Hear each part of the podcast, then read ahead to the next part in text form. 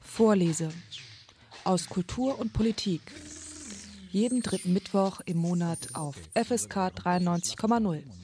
El afeminado canta Ay, perdón. El afamado cantautor grabará para la firma discográfica.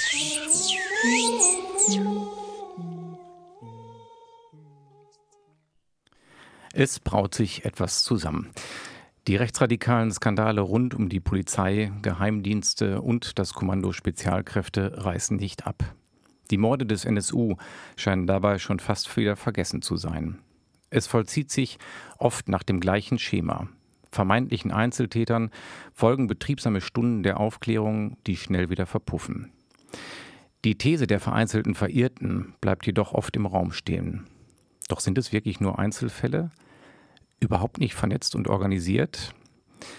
Dirk Labs kommt durch seine Recherchen zu einem anderen Ergebnis. Seit rund 20 Jahren beschäftigt er sich mit Terrorismus und einer kritischen Betrachtung unserer Sicherheitsorgane. Seine Bilanz fällt eher erschreckend aus. Die mehr von den einigen wenigen, die den Boden der demokratischen Grundordnung verlassen haben, erscheint nach Lektüre seines neuen Buches Staatsfeind in Uniform nur noch als Makulatur. Der Untertitel Wie militante Rechte unsere Institutionen unterwandern erhält, worin die Reise für viele von ihnen geht. Hin zu einem Tag X, einem Tag der Abrechnung mit politischen Gegnern und nicht als deutsch definierten Menschen. In der heutigen Vorlese aus Kultur, Wissenschaft und Politik ist Dirk Labs selbst zu Gast. In der kommenden Stunde sprechen wir über die Staatsfeinde in Uniform, die eigentlich für die demokratische Grundordnung einstehen sollten. Guten Abend, Dirk Labs. Guten Abend. Ja, wir sprechen heute über dein Buch Staatsfeinde in Uniform, wie militante Rechte unsere Institutionen unterwandern. Und du beginnst mit dem Buch im Prinzip mit dem Tag X, der ganz zentraler zu sein scheint. Schwebt den Planern dieses Tag X, die du in dem Buch porträtierst, so ein neuer 30. Januar 1933 vor? Ähm, Im Prinzip schon. Tag X heißt ja erstmal, das ist der Tag, an dem man die Macht übernimmt. Wie man das denn schafft, ist in der rechten Szene halt auch äh, umstritten. Äh, da gibt es das Szenario, dass man das per, per Wahl tatsächlich, äh, dass es per Wahl gelingt. Dann gibt es das Szenario, dass man das mit Gewalt, also mit einem Umsturz hinbekommt. Dann gibt es das nächste Szenario, dass man sozusagen den Staat so weit destabilisiert hat durch Anschläge und was auch immer, dass er von, der, äh, von alleine zusammenbricht. Aber der Begriff wirklich schwirrt schon ewig in der rechten Szene rum. Also ich habe äh, alte Notizen von mir selber gefunden, also das schon vor zehn Jahren Jahren man mit mir, also Rechte mit mir über diesen Tag X äh, gesprochen haben. Es findet sich in Polizeiakten dieser Begriff. Das ist wirklich sozusagen der heilige Gral für diese Szene. Ja? Das ist das Ziel, auf das hingearbeitet wird. Ja, ich glaube, die, die Wurzeln liegen wahrscheinlich noch weiter zurück. Ich erinnere mich an die 90er Jahre, wo es auch schon Listen gab der politischen Gegner von organisierten Neofaschisten. Damals lebte Michael Kühn schon fast nicht mehr, aber da gab es noch die FAP, NF, die Nationalistische genau, Front. Ja. Mhm.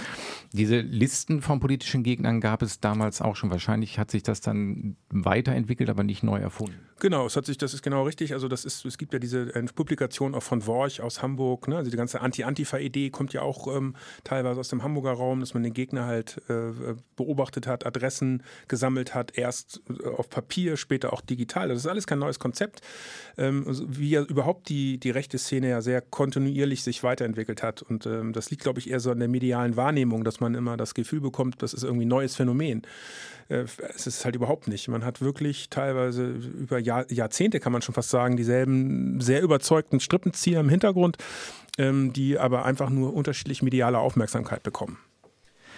Eine Zeit lang kann ich mich auch daran erinnern, dass es so die Lesart war, dass man es da mit äh, Spinnern zu tun hatte. Diese Nazis der 90er Jahre, ich muss immer an diesen Ärzte-Song denken, Schrei nach Liebe, das war dieser dumpfe Schläger mit Baseballschläger.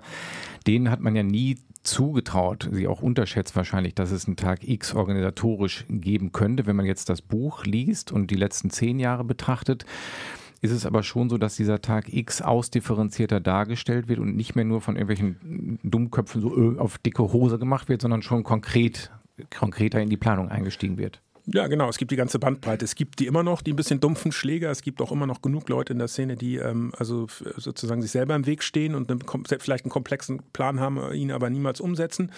Und dann gibt es halt die, die intelligenteren Leute, die da seit Jahr, Jahren dran arbeiten und versuchen sozusagen andere zu rekrutieren, die auch in der Lage sind, so einen Plan umzusetzen.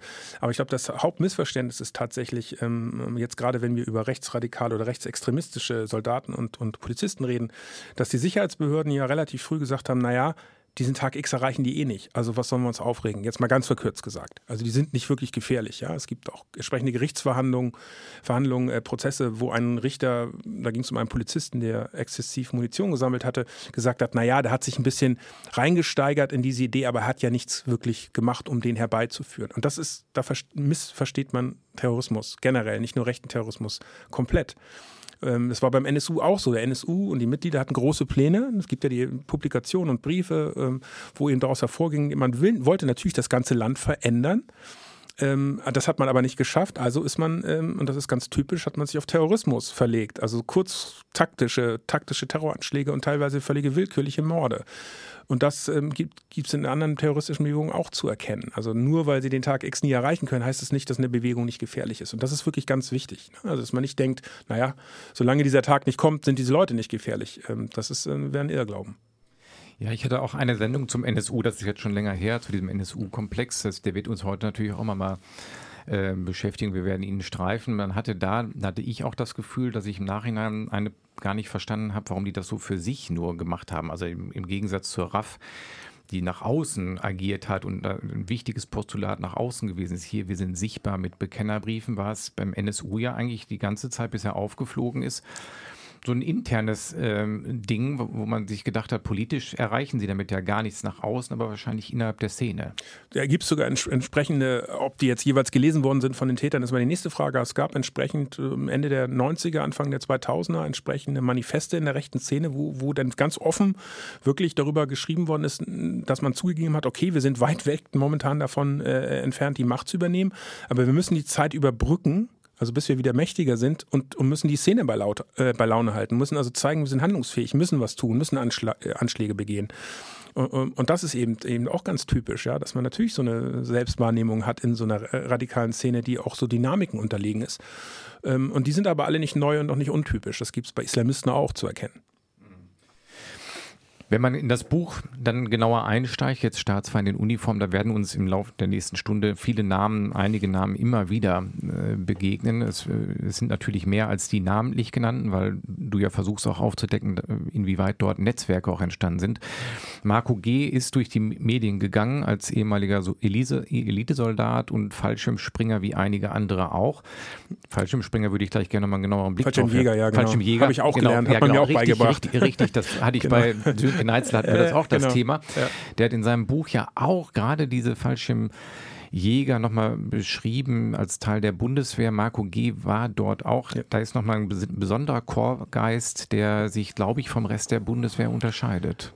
Ja, also es gab ja, bevor es die KSK gab, äh, gab es ja schon auch andere selbsternannte Eliteverbände. Dazu gehörten eben traditionell immer auch die Fallschirmjäger, ähm, die also speziell auch dazu ausgebildet sind, im Einzelkampf hinter feindlichen Linien zu operieren und so weiter. Also jetzt dem KSK nicht unähnlich. Und da gibt es ein sehr eigenes Bild, ja, was diese Soldaten haben. Und die waren auch schon immer anfällig für ähm, rechtsradikale und rechtsextremistische Tendenzen. Da gab es entsprechende Untersuchungsausschussberichte. Äh, und das war mir auch in dem Buch wichtig, dass ich relativ, ich glaube, zwei Kapitel damit schon zubringe, klar zu benennen, dass die ganzen Probleme, die wir jetzt haben, nicht aus dem Nichts kommen, sondern in den 90ern schon sehr genau untersucht worden sind und man schon damals erkannt hat, es gibt Probleme mit diesen selbsternannten Eliteverbänden. Es gibt Probleme mit den, äh, mit den mit Mitgliedern dieser Verbände, die also sich als besonders rechtsextremistische oder rechtsradikal hervortun. Immer die Frage, wie weit es denn geht. Ähm, das war, also war alles schon bekannt und auch übrigens der Bundeswehrführung und äh, der politischen Führung bekannt, dass es da Probleme gab. Es gab sogar Warnungen, dass klar gesagt worden ist von Seiten der Sicherheitsbehörden, dass schon bereits organisierte Rechtsextremisten gezielt in diese Verbände versuchen reinzukommen, weil man natürlich auch besonders gut ausgebildet wird. Genau, also auch die ehemaligen NSU-Mitglieder sind, haben zum Teil ihre Ausbildung in, in, der Bundeswehr durchlaufen. Und wenn man überlegt, die Kasernen sind erst vor wenigen Jahren umbenannt worden. Und in den 90er Jahren gerade, was wir gerade hatten bei den Fallschirmjägern, gab es noch diesen Geist der Wehrmacht, weil man natürlich irgendwo seine Tradition herziehen muss. Und dieser Kreta-Tag, der wird in deinem Buch auch erwähnt, der ist ja wirklich für viele dort sinnstiftend immer noch, also sinnstiftender als der 20. Juli zum Beispiel.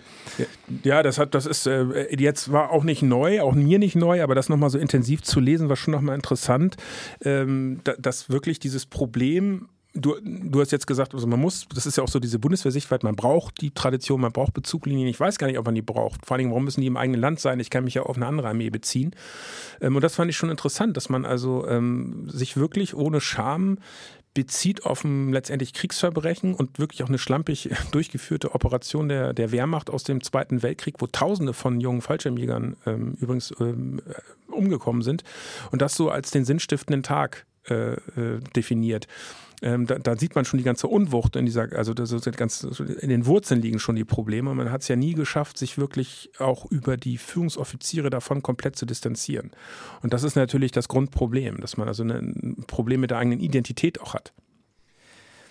Der Marco G., Elitesoldat Fallschirmjäger, wird 2017 das Haus gestürmt. Er hat ist einer derjenigen, der Munition gesammelt hat, wo der Richter, du hast eben erwähnt, gesagt hat, ja mein Gott, der, der Junge, jetzt mal lapidar gesprochen, hat ja nur Munition gesammelt, er hat ja nicht geschossen.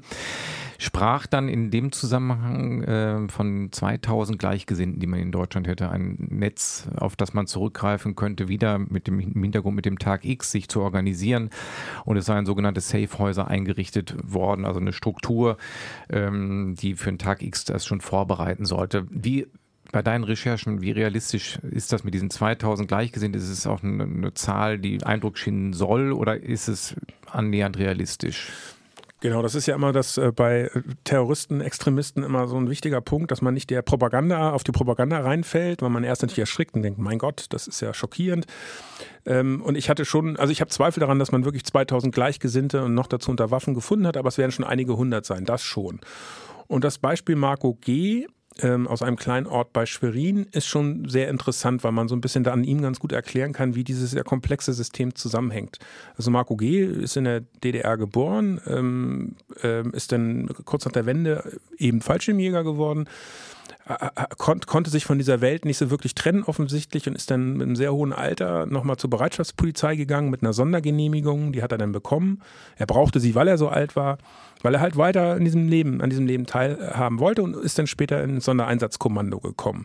War aber immer oder oft verhaltensauffällig mit rechten Äußerungen und so weiter und war wirklich, ähm, äh, hat sich dieser Welt auch der, der äußeren Bedrohung versch verschrieben. Und mir wurde klar, wie gefährlich diese Menschen sind, als ich vor seinem Haus stand und ich sah den Kinderwagen. Ich sah das Trampolin von den anderen Kindern im Garten, wo er die Munition teilweise versteckt hatte. Und da wurde mir klar, hier ist jemand, der seine Familie gefährdet, der äh, eine Zeit im Gefängnis auf sich nimmt, um gegen eine vermeintliche Gefahr, es ging ja immer um diese Gefahr von außen, also Flüchtlinge kommen und überrennen unser Land, war so ein Szenario, ähm, äh, das wirklich so ernst nimmt, dass er alles aufs Spiel setzt.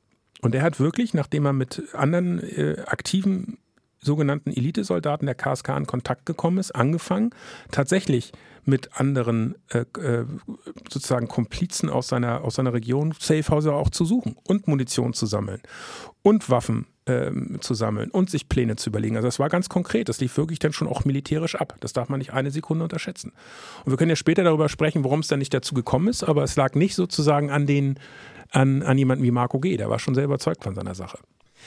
Er war einer, wenn ich das richtig in deinem Buch erinnere, du bist ja hingefahren, der nicht das, da das Gespräch mit dir gesucht hat. Das betrifft aber nicht alle. Es gibt auch Menschen, also da, da war ich erstaunt in dem Buch, einzelne Namen, die mit dir dann das Gespräch suchen. Da war ich eher überrascht, weil ich dachte, das ist absolut ein No-Go, mit irgendwelchen Medienvertretern oder mit irgendwie in Anführungszeichen Menschen von der anderen Seite zu reden. Da sind sie aber scheinbar unterschiedlich im Umgang mit Anfragen, mit Interviewanfragen. Naja, also die, die, es gab, gibt so zwei Gruppen. Also es ist ähm, nicht ungewöhnlich, dass Extremisten was Missionarisches haben. Weil die glauben ja, sie haben Recht und die anderen haben Unrecht. Und die anderen erkennen es nur nicht. Das ist ganz typisch. Also sie sind ja keine normalen Kriminellen, die wissen, dass was sie machen ist kriminell sie wollen das verheimlichen, sondern sie sind ja von, von ihrer Sache überzeugt. Sie wollen ja das sozusagen auch rüberbringen. Und wenn man sozusagen oft höflich fragt, kriegt man tatsächlich auch erstaunliche Antworten. Ähm, dann gibt es die andere Gruppe tatsächlich in dieser Szene, die äh, so aus dem bürgerlichen Milieu kam und sehr erschrocken war aufgrund der Anschuldigungen. Ich kriegte dann irgendwann eines Abends einen Anruf von einem Pilotenlehrer, Der hat also Eurofighter-Piloten ausgebildet und tauchte am Rande dieses Prozesses gegen diesen Marco G. auf. Und ich habe ihn gefilmt, ich habe ihn dann zwar verfremdet, aber in einer meiner Dokumentationen, ich mache ja auch Filme fürs Fernsehen, gezeigt. Er wurde erkannt und hat richtig Ärger gekriegt. Und rief mich nun an und verstand das gar nicht. Hat also gar nicht verstanden, warum kriegt er so einen Ärger jetzt mit, mit, den, mit Behörden, Sicherheitsbehörden, also BFV, BKA, MAD und so weiter. Und hat das gar nicht verstanden und wollte sich dann auch erklären so ein bisschen, dass er doch gar nicht wusste, was die im Schilde führen und so. Und das gab es auch immer wieder, dass ähm, sozusagen da Mitglieder mitgemacht haben, sich haben mitreißen lassen und sich erklären wollten. Und erklären wollten, dass sie sozusagen, dass sie das nicht wussten, dass es ein Irrtum war. Das ist schon auch nicht ungewöhnlich. Aber der harte Kern ist halt von der Sache überzeugt, macht sich ein bisschen lustig über den Staat sitzt ja niemand im Gefängnis, versucht die Gegenseite auch immer zu desinformieren, also immer so ein bisschen Sand, ins äh, Getriebe zu streuen und die Sache noch, noch komplizierter zu machen. Und da sind sie dann noch teilweise sehr geschickt drin. Ja, du hast es angesprochen. Ein weiterer Protagonist, Entschuldigung, ist Horst S., auch ein ehemaliger Bundeswehrsoldat, der dann auch offen zugegeben hat, einem Netzwerk, nämlich auch diesem Nordkreuz anzugehören und hat es ähm, so argumentiert, dass es ja seine Pflicht sei, sich auf einen Notfall vorzubereiten. Ist das einer derjenigen, oder hat das dann angeblich in dieser Prepper-Ecke, das taucht in dem Buch ja öfter auf, dass sie das dann auch so als Erzähltopoi verwenden, zu sagen, wir sind eigentlich nur harmlose Prepper, das kommt später dann im Verlauf des Buches nochmal. Ist der ähm, Horst S. dann, also der steht dazu und sagt dann auch offen, ich habe zu Nordkreuz gehört und damit kein, also sagt damit, er hat kein Problem damit. Bis zum gewissen Punkt, ne? Also die Geschichte ist ja auch ganz interessant. Ne? Man, äh, ich habe den getroffen, auch im Zuge von Dreharbeiten, diesen, diesen, diesen Horst S., der ist also ein hochrangiger Offizier der Reserve gewesen, also nicht mehr aktiv, Ex-Soldat, der dann in der Reserve nochmal entsprechend aktiv war und während er nebenbei einen Job im Callcenter als Manager hatte.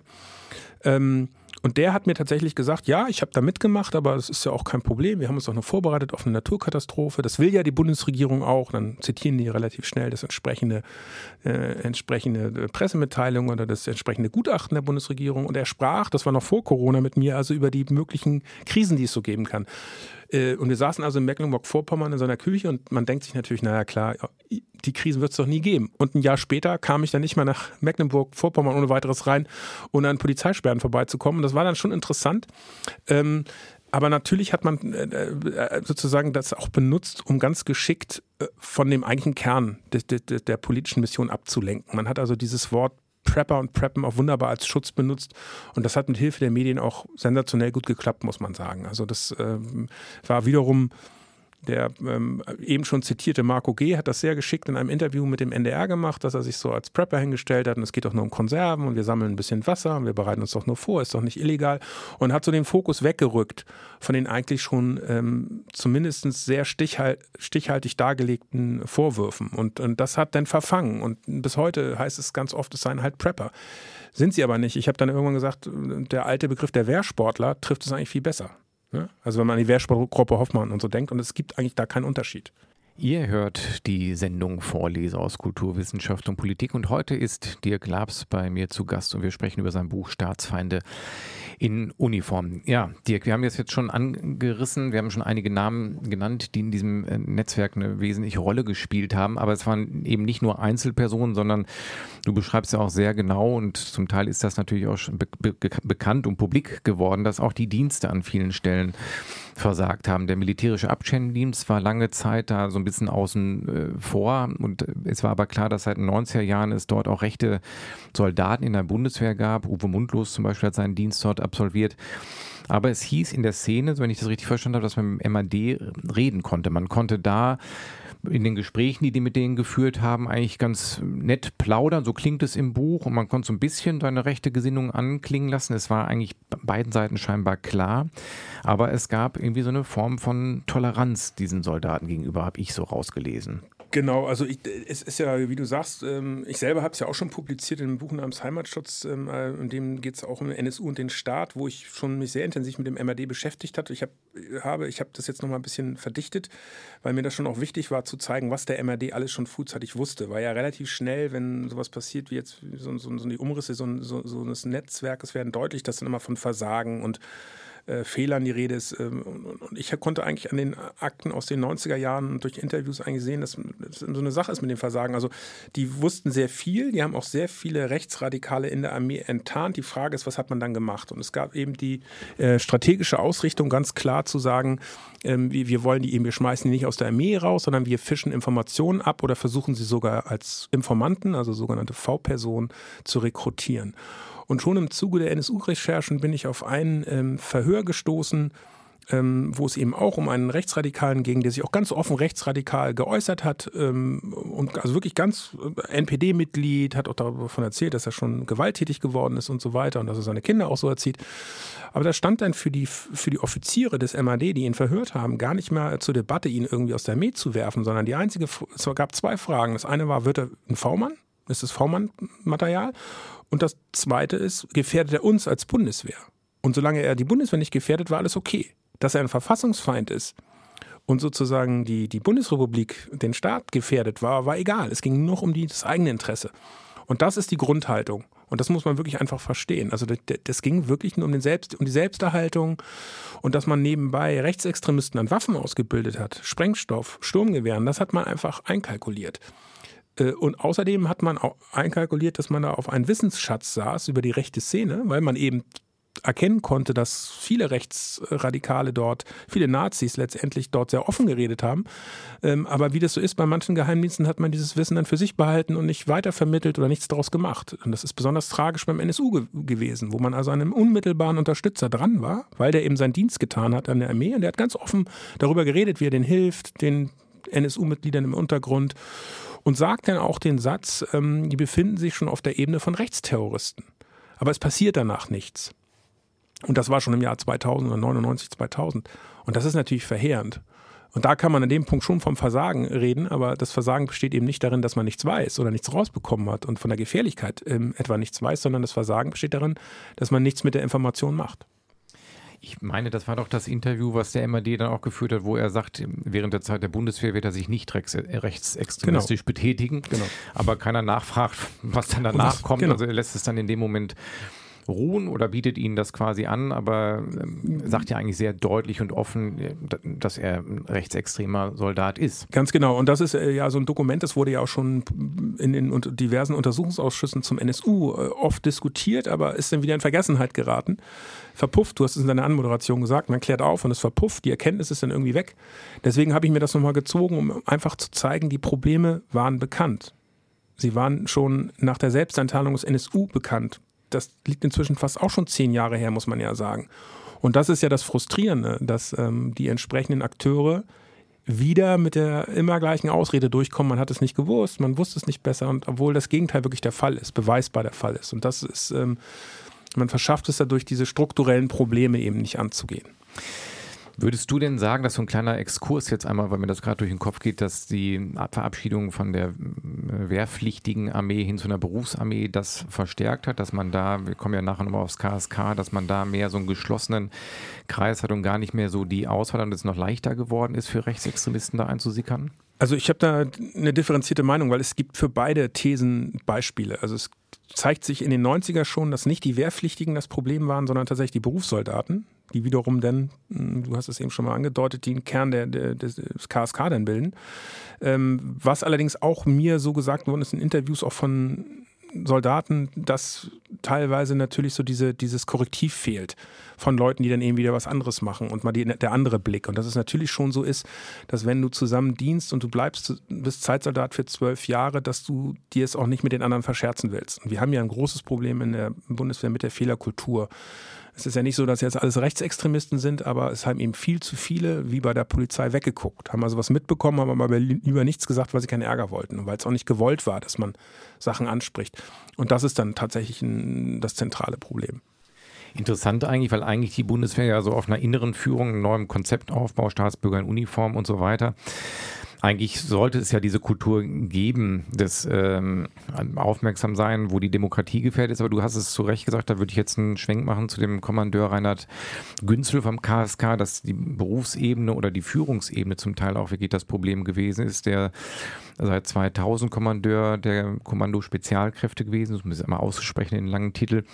Der forderte damals ja auch in einer seiner Reden eine Disziplin wie bei der Waffen-SS und hat sich offen auf die sogenannten Brandenburger ähm, gestützt, eine Wehrmachtsdivision, die auch undercover im Ausland agiert hat, mit fremden Uniformen, teilweise in Zivil, also Spezial, Special Agent, so, so wie man heute denken würde, Mission Impossible mit Tom Cruise, aber es hatte eben nicht nur diese Abenteuerromantik, sondern das war natürlich verbunden mit Kriegsverbrechen und dieser Bezug auf die Disziplin bei der Waffen-SS ist klar, wessen Geisteskind auch Reinhard Günzel an der Stelle gewesen ist.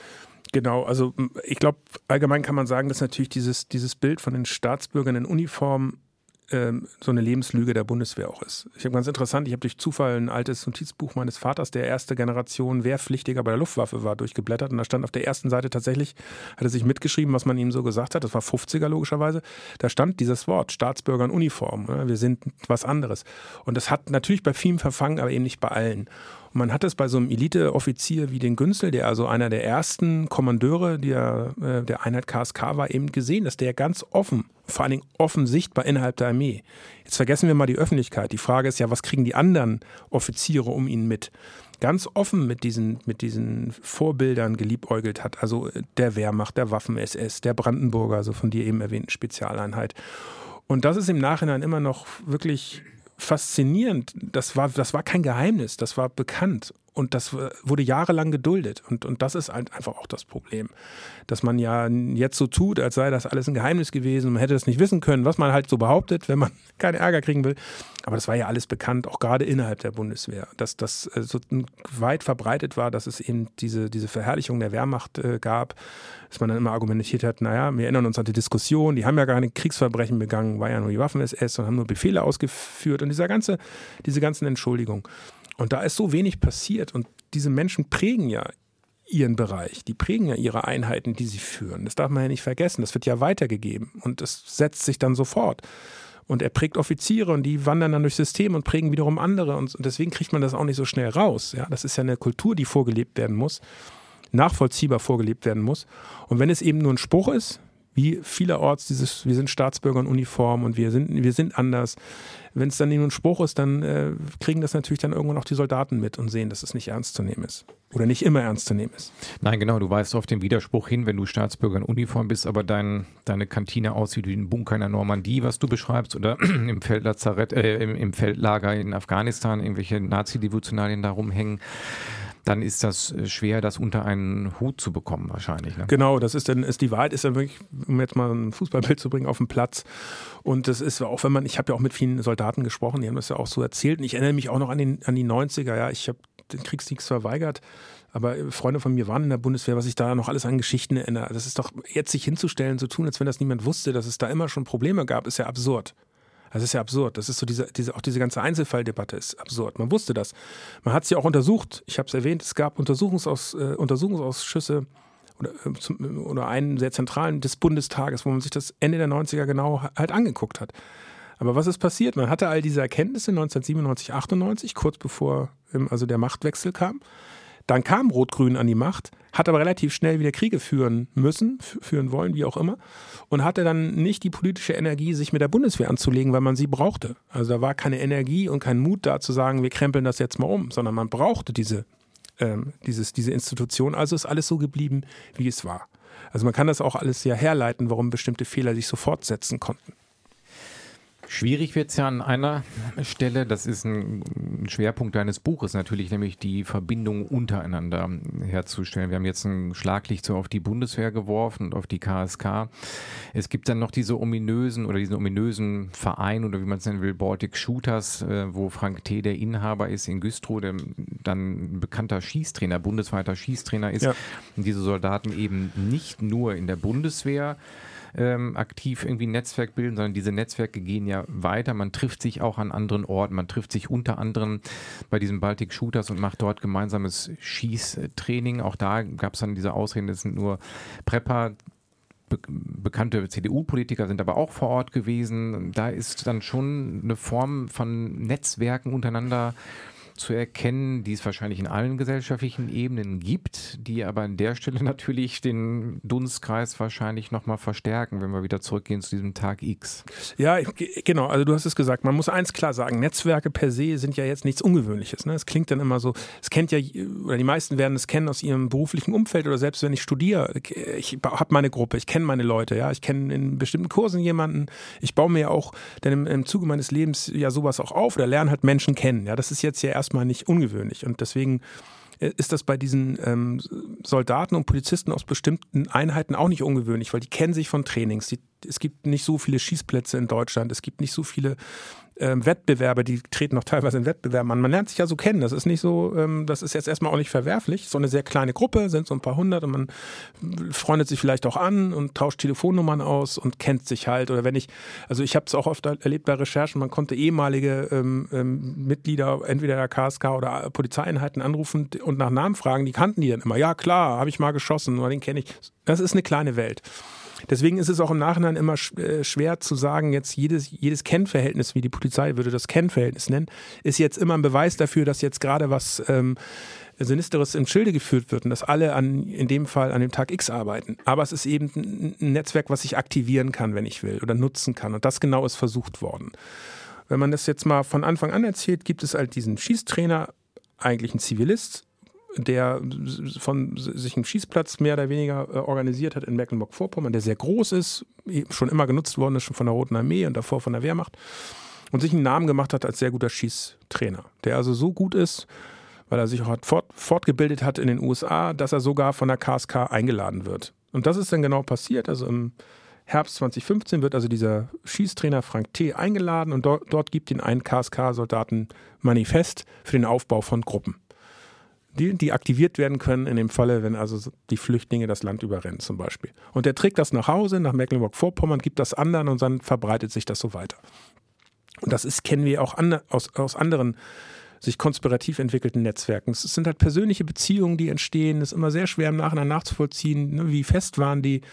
Und dann ist es, hat es was sehr Organisches. Ne? Das nicht, nicht unbedingt immer hierarchisch. Und dann entwickelt sich das halt weiter. Man kennt sich, man hilft sich, man versucht die rauszufinden, die mir vielleicht dasselbe denken wie ich, die auch nicht mehr nur reden wollen, sondern was tun und dann, dann blubbert das so vor sich hin. Und so muss man sich das vorstellen, sehr organisch. Macht es denn sozusagen schwierig, das äh, meinetwegen in einem Prozess gerichtsfest zu machen, dass man die Leute dann noch festnageln kann? Das ist ja auch nicht immer gleich ein Verbrechen, jemanden zu kennen. Man kennt es aus anderen Bereichen ja auch. Ähm, aber so organisch wächst denn so, so, so ein Netzwerk äh, voran. Dadurch, dass man sich kennt, die Telefonnummern austauscht, sich SMS schickt, E-Mails schickt, Gedanken austauscht. Und es kommt ja dann noch hinzu, dass sich auch gesellschaftlich natürlich etwas tut, was in ihrem Sinne ist. Die Flüchtlingskrise 2015 ist ja schon in einigen Teilen eine Zäsur gewesen in Deutschland im Umgang damit. Also seitdem habe ich schon immer noch das Gefühl, auch wenn man Teile vergisst, dass man es mit einem veränderten Land zu tun hat. Jetzt nochmal aktuell Corona noch einen drauf.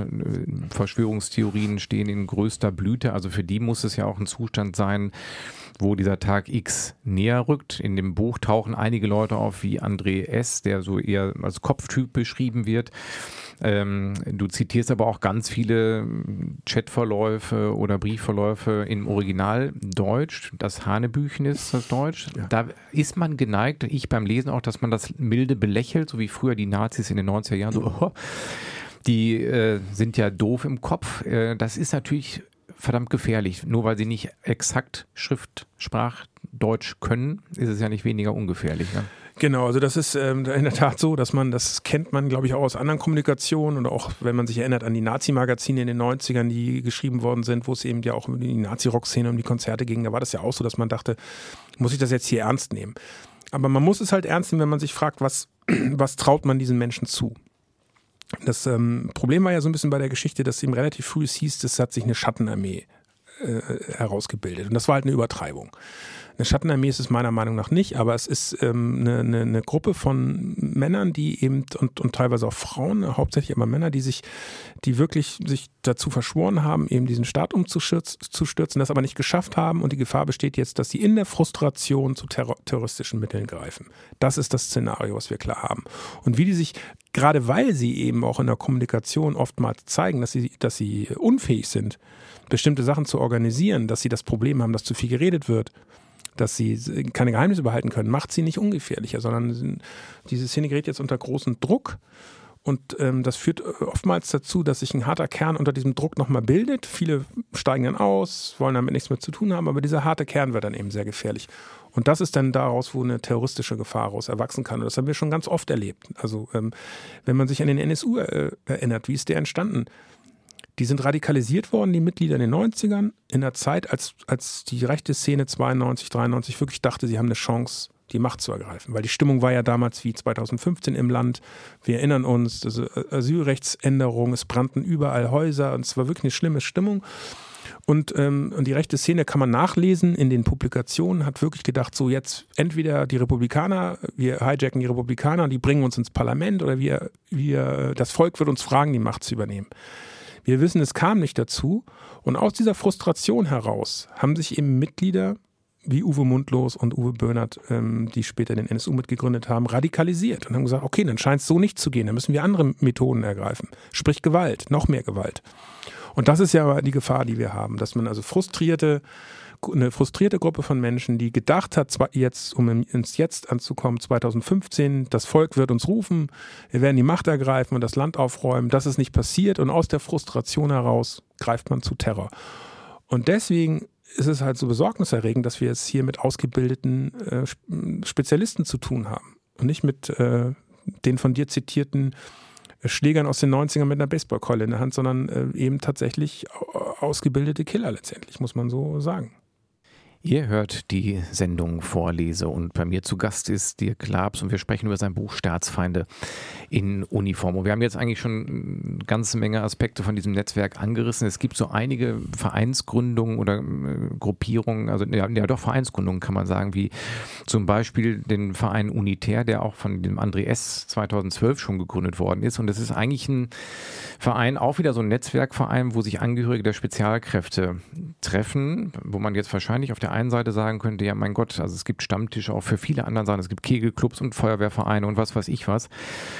Hier sind es ausgebildete Spezialkräfte und wie wir jetzt in der Sendung schon öfter angerissen haben, natürlich immer wieder mit einzelnen Personen vielleicht, vielleicht auch mehreren, das weiß man nicht genau, mit rechtem Hintergrund. Da wirkt so ein Verein wie Unitär dann natürlich nicht mehr so wie ein Frieden alleine harmloser Verein, sondern auch wieder wie ein Teil eines Netzwerkes. Ja, also man muss ja auch gucken, dass André S., der auch als Hannibal bekannt ist, weil so hat er sich in die entsprechenden Chatgruppen genannt, ist ja wie andere Mitglieder des, dieser Spezialgruppe KSK auch ausgebildet in, ähm, in sozusagen Taktiken, wie man Gegner verwirrt, wie man, wie man hinter feindlichen Linien äh, bestimmte Positionen unterwandert. Und nichts anderes haben die hier auch gemacht. Also sie haben sich wirklich entweder Vereine selber gegründet oder sind auch in anderen Vereinen eingesickert, um diese Tarnung zu benutzen, um letztendlich ihren Planungen nachzugehen. Also um Leute zu finden, die vielleicht auch daran Interesse haben, und so. Und das macht es halt so schwer. Ich würde jetzt bei dem Falle von Unita gar nicht sagen, dass da alle immer alles wussten. Das war auch eine, ein Teil Tarnung, ein Teil hat man damit Geld verdient. Aber man hat es eben wirklich sehr, da sieht man eben dieses Generalstabsmäßige schon versucht, ähm, sich so zivile Fassaden aufzubauen, um eben tiefer in die Gesellschaft einzusickern. Und das ist natürlich schon besorgniserregend. Ähm, es ist ja nicht nur so, dass sich die Mitglieder dieser Spezialkräfte untereinander getroffen haben, sondern eben immer auch mit Zivilisten. Das war ja auch so ein Punkt, den man nicht unterschätzen darf, dass es also wirklich viele Ex-KSKler und aktive KSKler gibt, die eben mit ihrem Wissen gezielt an Zivilisten rangehen, also sie in Schießen ausbilden, sie in Taktiken ausbilden, um entweder Geld zu verdienen oder sie eben für ihre Zwecke äh, zu nutzen. Also ich habe Kontakte gefunden zwischen Waffenhändlern und diesen KSK-Soldaten, die, die, und das ist wirklich, und das ist dann schon ziemlich schlau gemacht und auch perfide gemacht und da wird es auch schwierig dann für die, für die Sicherheitsbehörden äh, durchzusteigen es ist manchmal auch eine Ablenkung, dass die Medien sich dann eben an einem Verein wunderbar abreagieren können. Es gibt vielleicht noch drei andere und so. Das ist schon schlau gemacht und das zeigt eben, dass diese, ähm, auch wenn sie manchmal vielleicht, äh, wenn sie sich eine SMS schreiben, viele Rechts, Rechtschreibfehler äh, machen oder grammatikalisch mal daneben hauen, da schon auch eine äh, planerische Intelligenz dahinter sitzt. Ja, und das, wenn wir jetzt, jetzt schon die Stunde Gespräch betrachten, dann wird natürlich auch ein Netzwerk deutlich. Also sie, die werden in der Kaserne zusammen ausgebildet in Spezialkräften, also wirklich Elitesoldaten, treffen sich dann bei den Baltic Shooters zum Schießtraining, treffen dann irgendwo an einem anderen bayerischen Ort Volker L., diesen Waffenhändler. Also man hat unglaublich viele Punkte, wie es in vielen Firmen oder Verbänden der Fall ist. Man trifft sich an verschiedenen Stellen, nicht nur beruflich, sondern auch außerberuflich. Und wie du sagst, dann bei Unitär wahrscheinlich noch mit Leuten, die gar nicht direkt damit äh, mit in der Ausbildung stehen oder keine Elitesoldaten sind. Das ist in einem Teil des Buches, äh, kritisierst du auch diese ähm, Reservistenverbände, dass man darüber sehr leicht, da muss man kein Soldat gewesen sein, wenn ich das richtig verstanden habe, man kann genau. auch so einfach da eintreten. Ja. Und man hat dann einen großen Dunstkreis von Militäraffinen vielleicht. Genau, und das ist genau, das macht es auch so, äh, es ist ja, man merkt das ja auch in der Rezeption der Geschichte und auch wenn man mit Kollegen spricht und, und, und Lesern und das ist ja so was Diffuses hat. Ne? Man möchte ja gerne so eine ganz klare Antwort geben. Ich werde dann auch oft gefragt, wie viele sind denn das und können wir mal die Namen haben? Äh, das ist bei so einer Bewegung, bei so einer diffusen Bewegung eben äh, kompliziert. Das ist aber auch nicht ungewöhnlich. Das hat man bei anderen äh, extremistischen Bewegungen eben auch. Du hast so einen Unterstützerkreis, du hast so Sympathisanten, du hast noch so einen äußeren Kreis, die so ein bisschen mal hier und da helfen. Und das macht es eben manchmal in der Darstellung schwer, aber es ist wirklich, das muss man klar sagen, ähm, und das geht mir manchmal so unter, wenn man jetzt gerade über das KSK ähm, spricht. Das ist der Super-GAU der da passiert ist. Es hätte nicht passieren dürfen, dass die Soldaten, die am besten ausgebildet sind, aus dem Ruder laufen, auch noch andere, in dem Fall Zivilisten, versuchen, von ihrer Sache zu überzeugen. Und man hat den Eindruck, dass jetzt erste Sicherheitsbehörden nach und nach sich den Überblick verschaffen. Das ist wirklich der Super-GAU. Wenn man, wir sind natürlich, leben jetzt in, in schwierigen Zeiten in vielerlei Hinsicht durch Corona und so weiter und die Leute haben viel im Kopf und so. Und man merkt auch, dass das viel überlagert. Aber man muss sich das immer wieder klar machen. Leute, wisst ihr, was da gerade passiert ist? Und das sehen im Übrigen die, selbst die Behörden, die Sicherheitsbehörden, also BKA und so, auch so. Ja, das hätte, das ist wirklich eine wahnsinnig große Gefahr, weil es ja nicht reicht, mit diesen ähm, Verdachtsfällen, diesen, diesen, diesen Soldaten, teilweise Ex-Soldaten, einmal nett zu reden. Du musst die ja jetzt unter Kontrolle halten, weil du nicht weißt, was sie vorhaben. Was machen die jetzt, wo sie aus der Armee rausgeflogen sind und sich langweilen? Und das ist wirklich eine wahnsinnig große Gefahr, hätte niemals passieren dürfen. Und es ist faszinierend in diesem Land, wie wenig eigentlich Konsequenzen daraus gezogen werden, auch persönliche Konsequenzen. Also, dass man mal fragt, was haben eigentlich die Vorgesetzten da gemacht, wer hat was gewusst und wer hat da nicht hingeguckt und so. Es wird ja alles wieder so weggemauschelt, wie, das, äh, wie ich das seit vielen, vielen Jahren beobachte. Alles brandgefährlich und hätte niemals passieren dürfen.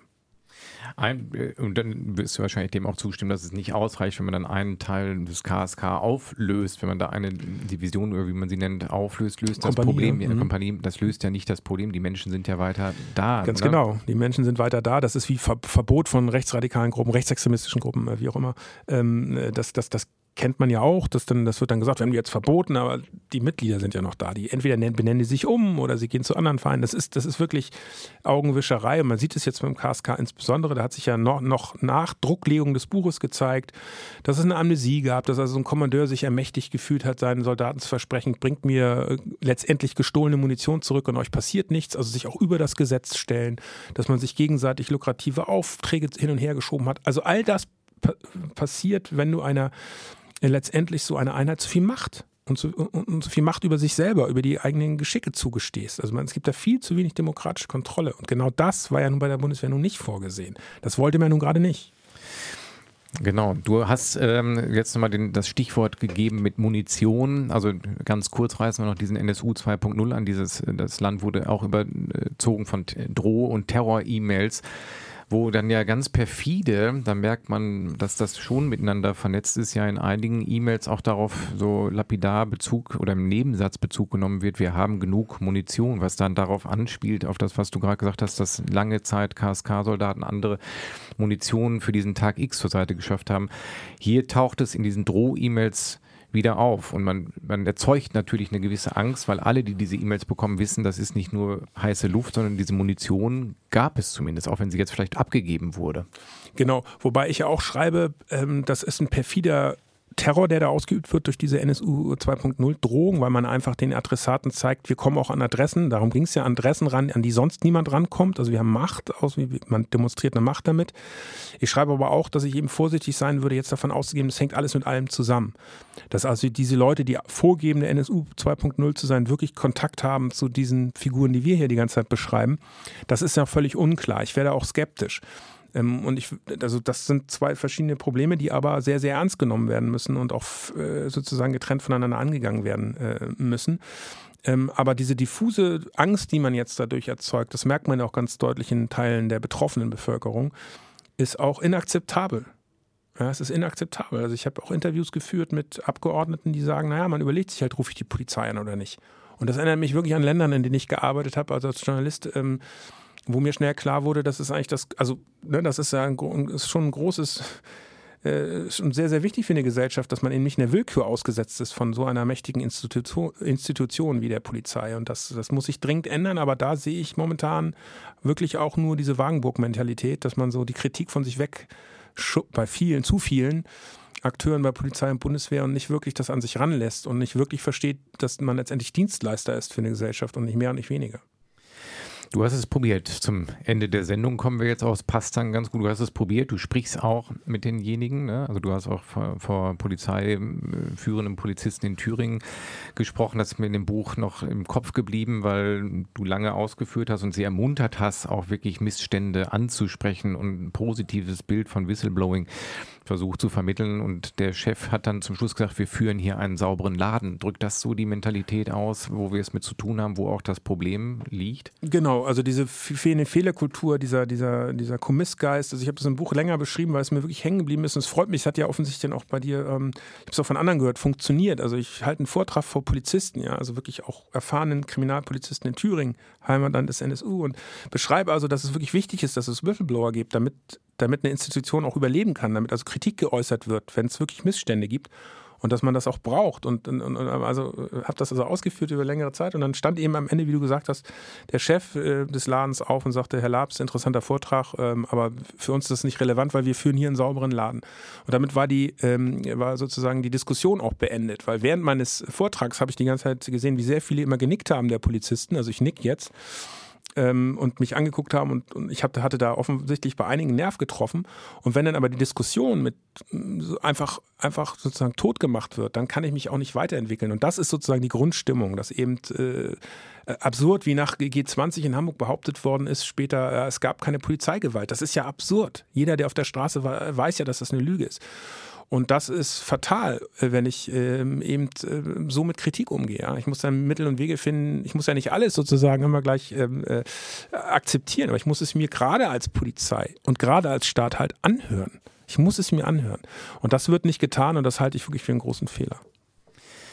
Dirk, dann danke ich dir für dieses Schlussplädoyer und auch für das Gespräch hier über dein Buch Staatsfeind in Uniform. Vielen Dank und ich wünsche dir für dein weiteres berufliches äh, Wirken viel Erfolg und auch viel und viel Freude und Spaß bei den weiteren Recherchen, die du machst. Vielen Dank. Dank. Danke. Tschüss. Tschüss.